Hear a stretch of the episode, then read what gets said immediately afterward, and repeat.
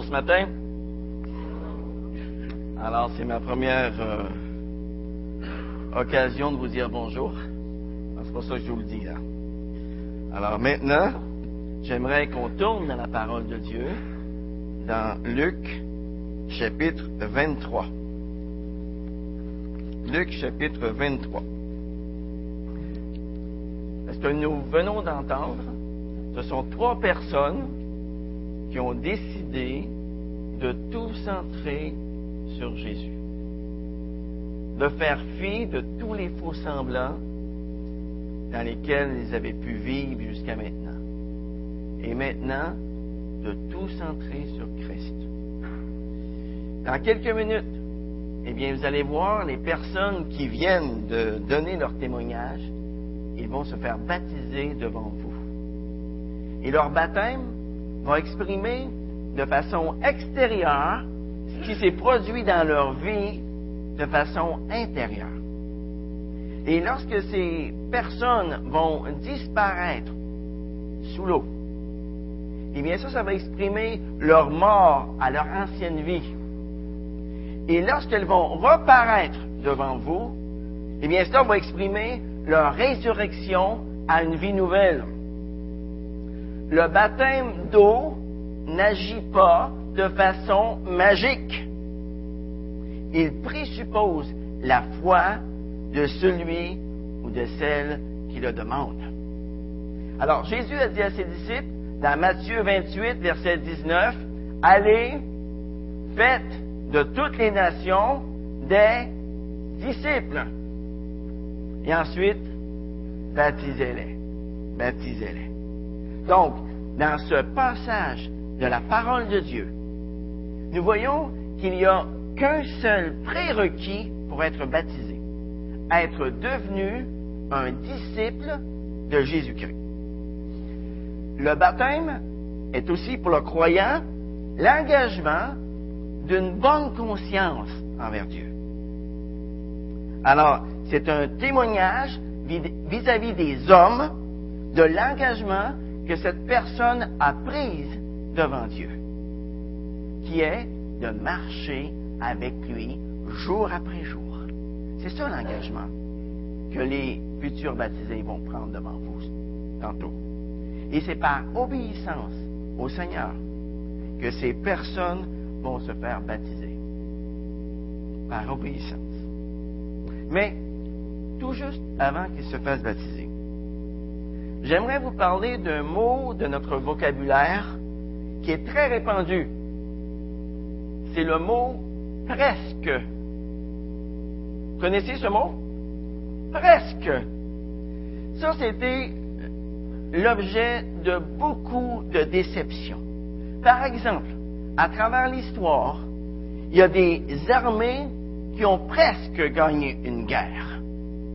Il y a des alpinistes qui ont presque atteint le sommet. Il y a des explorateurs qui ont presque trouvé un trésor. Il y a des étudiants qui ont presque réussi leurs examens. Il y a beaucoup de gens qui ont presque eu l'emploi qu'ils désiraient. Il y a les Canadiens de Montréal qui ont presque gagné cinq matchs d'affilée. Et on pourrait continuer la liste comme ça, toute l'avant-midi. Hein? Vous savez, dans toute l'histoire de l'humanité, il y a eu beaucoup de presque célèbres. Mais l'un de ces presque les plus célèbres concerne Pilate. Et j'aimerais que vous tourniez dans Luc 23. Pour ceux qui ont déjà leur main là, dans Luc 23, je vais lire les versets 13 jusqu'à 25. Pilate convoqua les principaux sacrificateurs, les chefs et le peuple, et leur dit, Vous m'avez amené cet homme comme entraînant le peuple à la révolte. Voici, je l'ai interrogé devant vous, et je ne l'ai trouvé coupable d'aucune des fautes dont vous l'accusez. Hérode non plus, car il nous l'a renvoyé. Et voici, cet homme n'a rien fait qui soit digne de mort. Je le relâcherai donc après l'avoir fait châtier. à chaque fête, il était obligé de leur relâcher un prisonnier. Ils s'écrièrent tous ensemble, Fais mourir celui-ci et relâche-nous Barabbas. Ce dernier avait été mis en prison pour une émeute qui avait eu lieu dans la ville et pour un meurtre. Pilate leur adressa de nouveau la parole avec l'intention de relâcher Jésus. Mais ils criaient, Crucifie, crucifie-le. Pilate leur dit pour la troisième fois, Mais quel mal a-t-il fait? Je n'ai rien trouvé en lui qui mérite la mort. Je le relâcherai donc après l'avoir fait châtier. Mais ils insistèrent à grands cris en demandant qu'il soit crucifié. Et leurs cris l'emportèrent.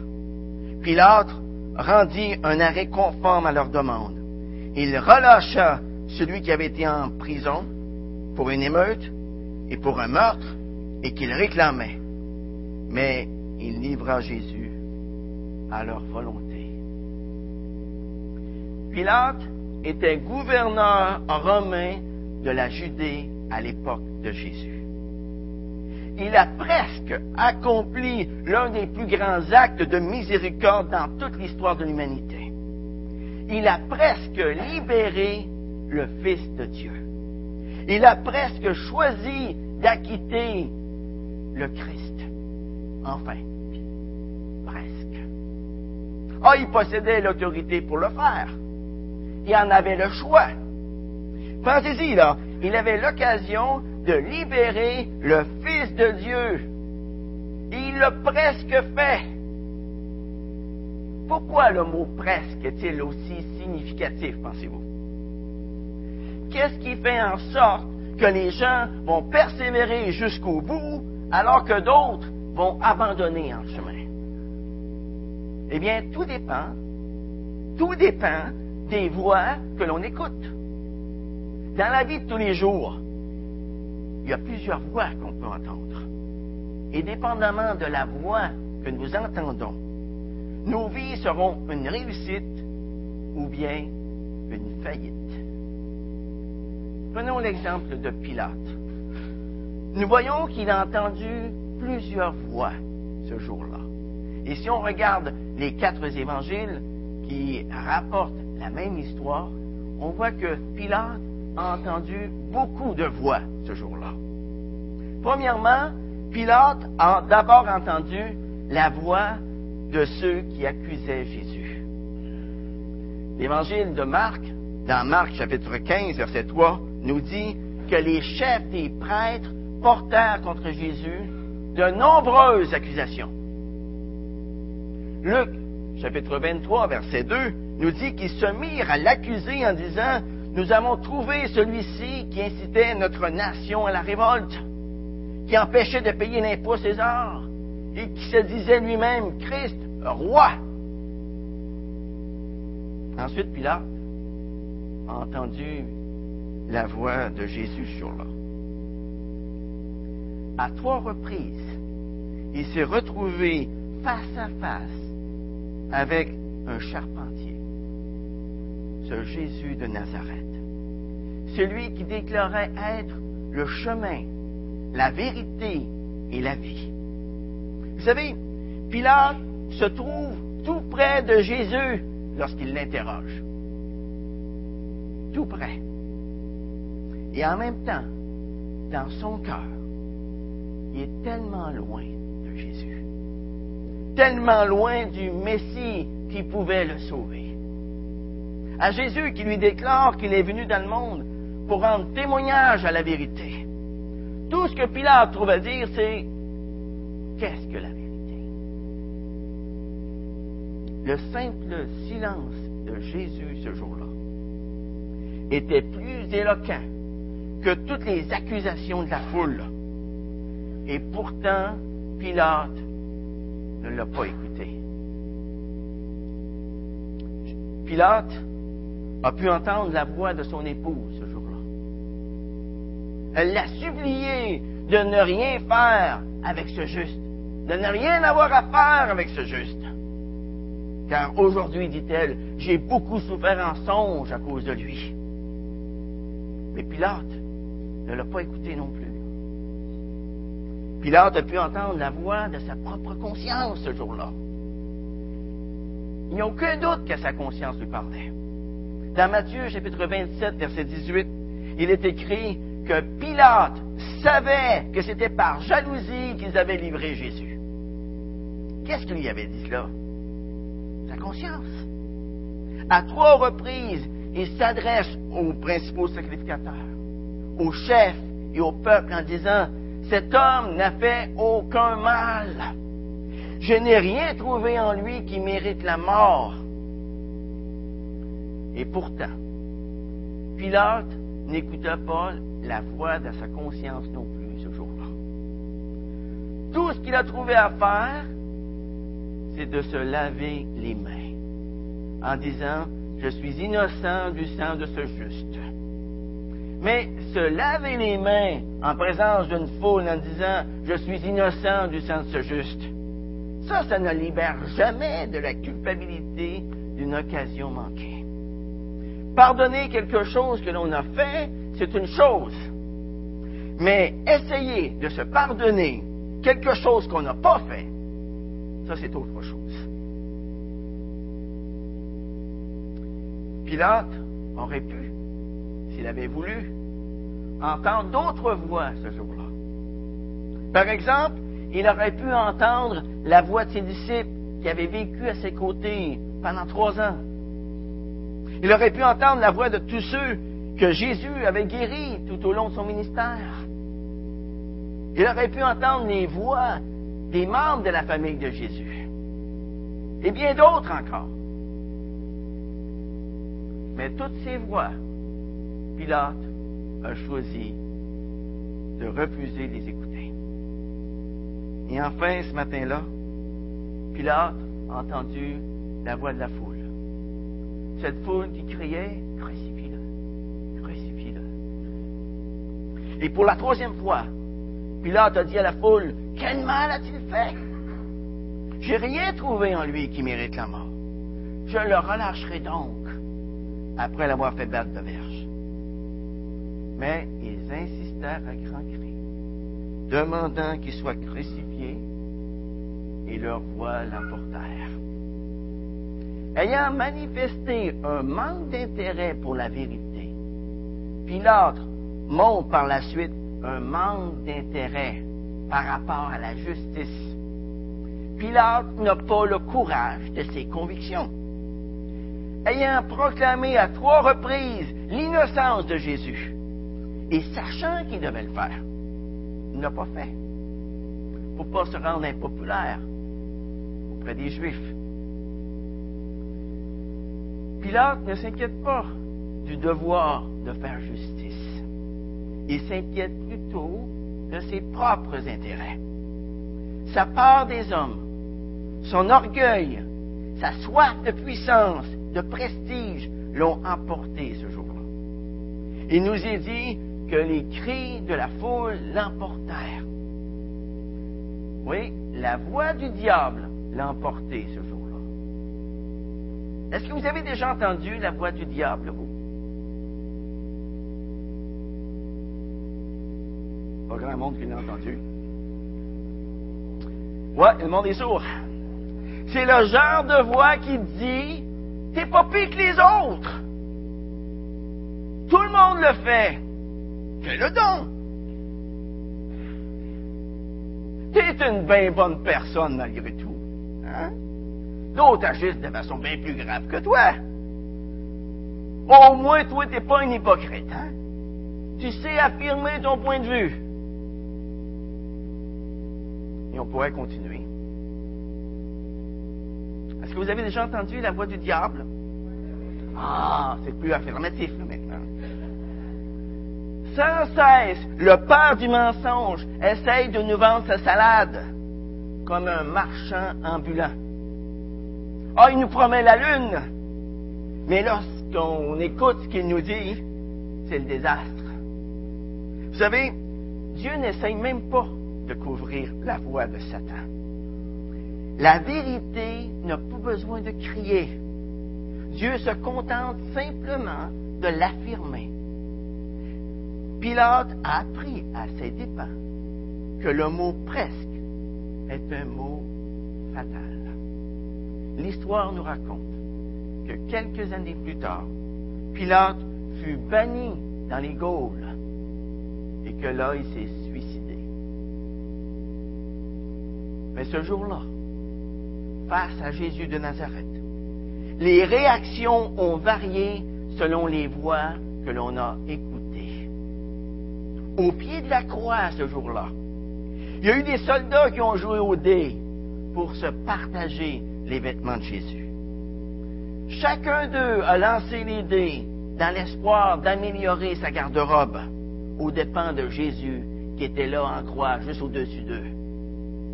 À leurs yeux, il s'agissait d'un homme comme les autres, d'un criminel comme les autres. Ah, ils étaient tout près de la croix,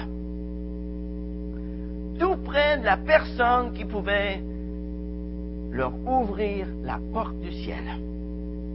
Et en même temps, ils étaient tellement loin de Christ.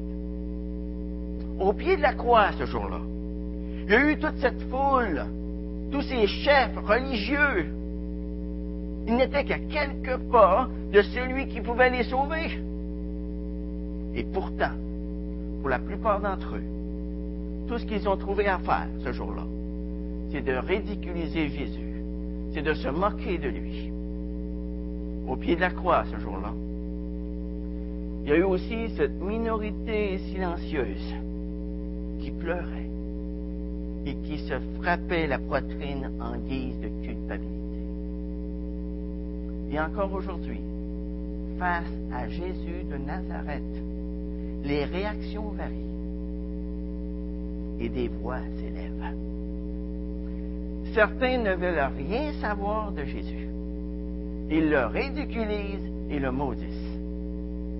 D'autres se tournent avec repentance vers Ils se tournent vers, avec repentance vers Jésus, le prince de la paix. Par contre, il y en a d'autres qui se trouvent quelque part entre les deux, qui sont comme mêlés à la foule qui est acquise à Satan, tout en restant à la portée de la voix du message du salut en Jésus. J'aimerais poser une question ce matin. Et toi, face à Jésus de Nazareth, dans quelle gang te trouves-tu? Dans quelle gang te trouves-tu? Dans la gang de ceux qui veulent rien savoir de Jésus, qui veulent rien savoir de son salut, qui refusent même de l'écouter, ou bien dans la gang de ceux qui ont pris position pour Jésus, comme l'ont fait ceux qui ont donné leur témoignage tantôt, qui ont accepté d'écouter sa parole. Ou bien encore, dans la gang des indécis, qui ne savent pas qui écouter et qui sont presque sauvés. Presque sauvés. Vous savez, le mot presque ne figure jamais dans le vocabulaire de Dieu. Par exemple, nous ne sommes pas presque sauvés ou presque perdus. Dans le vocabulaire de Dieu, nous sommes sauvés ou nous sommes perdus. C'est l'un ou l'autre. Nous sommes pour lui ou nous sommes contre lui. Oui, dans la vie, il y a encore plusieurs voix que nous pouvons entendre. Le monde d'aujourd'hui est confronté à toutes sortes de voix. À ce que Dieu nous dit dans sa parole, ou bien à ce que le monde nous dit, et à ce que le diable nous dit? J'aimerais te poser encore une question. Quelle voix as-tu écouté dans ta vie jusqu'à maintenant? Quelle voix veux-tu écouter ce matin? Quelle voix? La voix du gros bon sens qui te dit, mets ta vie en règle avec Dieu avant qu'il soit trop tard. Ou bien la petite voix qui est en train de te dire maintenant, wow, wow, wow, wow, wow, panique pas, bonhomme. Attends encore un peu. De tout ton temps. De tout ton temps. Ça, c'est quelle voix, ça? La voix du diable. Ça, c'est la voix du diable. Pourquoi est-ce que je dis ça? Parce que Dieu nous dit dans sa parole, dans 2 Corinthiens 6, verset 2, Voici maintenant le moment vraiment favorable. C'est aujourd'hui le jour du salut. Aujourd'hui. Demain ne nous appartient pas. Qui sait le jour de sa mort ici? Est-ce que quelqu'un qui sait? Le simple bon sens nous dit de ne pas jouer à la roulette russe avec notre éternité. C'est le simple bon sens qui nous dit ça. Et le fait de remettre au lendemain, ne jamais amener une seule âme au ciel. Mais remettre au lendemain en a précipité toute une gang en enfer. Vous ne connaissez pas le jour de votre mort. Vous allez peut-être mourir des suites d'une longue maladie. Ou bien vous allez peut-être mourir subitement, comme ça. Mais peu importe. Peu importe. La question que nous avons tous à nous poser ce matin est celle-ci. Suis-je prêt à passer dans l'éternité? Est-ce que je suis prêt à passer dans l'éternité? Règle générale, s'il y a un doute dans mon cœur, c'est que je ne suis pas réellement prêt à passer dans l'éternité. Je ne suis pas réellement prêt à rencontrer Dieu face à face. C'est aussi simple que ça. Par contre, je pense aussi qu'il peut y avoir des moments dans la vie où certaines personnes se demandent, pour une courte période de temps, si elles sont vraiment sauvées. Ces personnes se retrouvent habituellement parmi les mélancoliques, hein, les mélancoliques de ce monde, qui se sentent coupables d'être tombés dans un péché quelconque. Donc, vous voyez, c'est pas toujours aussi simple. Mais si je fais partie de la gang de ceux qui se croient presque sauvés, parce que j'ai mené une bonne vie, alors je ne suis pas sauvé. Ça aussi, c'est très simple. Parce que la Bible nous dit que ce n'est point par les œuvres, afin que personne ne se glorifie. Et si je meurs aujourd'hui, eh bien c'est l'enfer qui m'est réservé pour l'éternité. Dieu n'a jamais eu et n'aura jamais de place pour le mot presque. Aux yeux de Dieu, je suis presque sauvé, ça revient à dire je n'ai jamais été sauvé. C'est ça que ça veut dire. Ici, ce matin, il y a peut-être des personnes qui n'ont jamais pris le temps de considérer la vérité au sujet de Jésus. Vous avez peut-être des questions honnêtes, à savoir qui est Jésus? Et qu'est-ce qu'il a à nous offrir? Prenez le temps d'écouter les voix de ceux qui vous en parlent. Mais surtout, prenez le temps d'écouter la voix de Jésus dans les évangiles. Jésus a dit, repentez-vous et croyez à la bonne nouvelle. Jésus a dit, si vous ne vous repentez pas, vous périrez tous. Jésus a dit, je suis le chemin, la vérité, la vie. Nul ne vient au Père que par moi. Jésus a dit, il te faut naître de nouveau. Il te faut naître d'en haut. Il te faut naître de l'Esprit.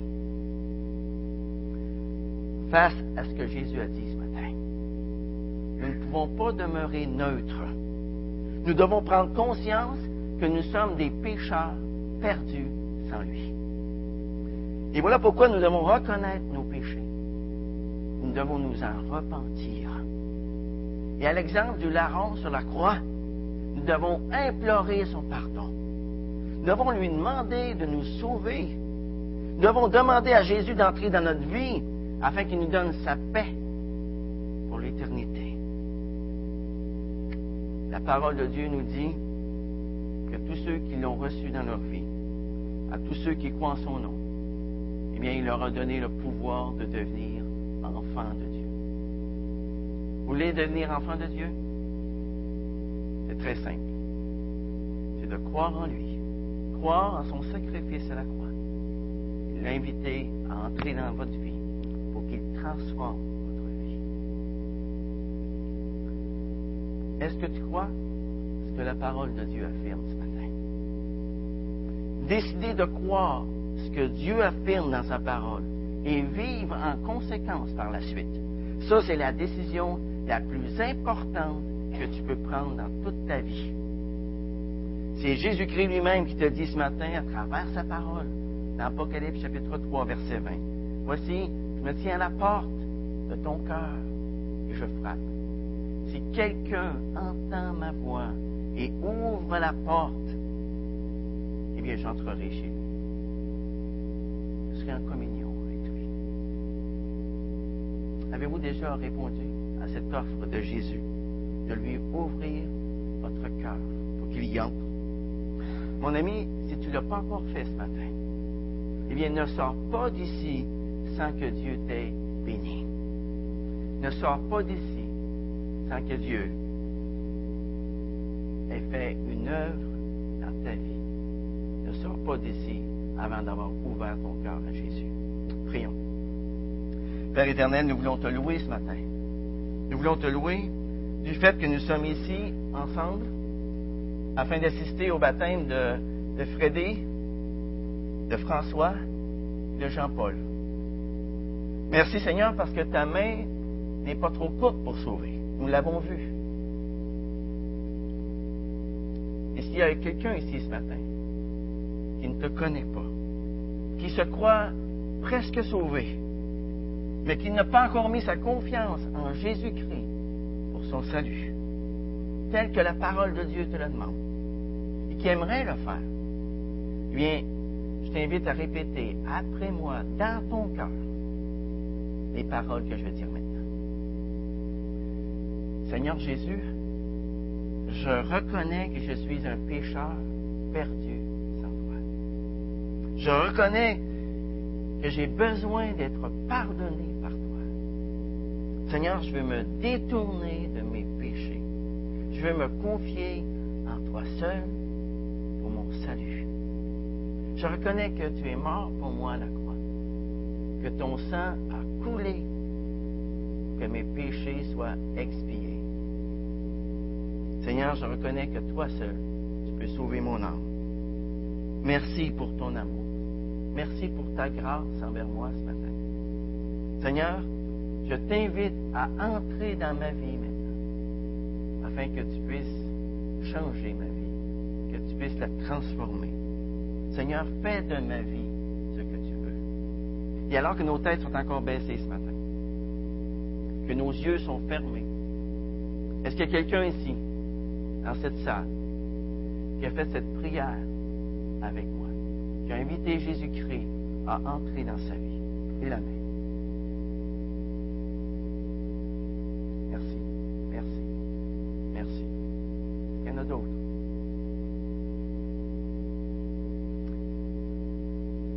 Merci Seigneur pour tous ceux qui ont levé les mains ce matin. Merci pour tous ceux qui ont fait ce pas de foi avec toi, qui t'ont invité à entrer dans leur vie afin que tu puisses transformer leur vie. Et je te prie afin que cette semence qui était plantée en eux ce matin dans leur cœur, eh bien, qu'elle puisse porter beaucoup de fruits. Seigneur, remplis-les, remplis-les de ton esprit, remplis-les de ton amour, de ta grâce, afin qu'ils puissent vivre cette vie abondante que toi seul tu promets. Seigneur, merci pour cette matinée bénie que nous avons en toi. Merci pour ta présence parmi nous ce matin. Et merci pour ces trois personnes qui vont maintenant faire baptiser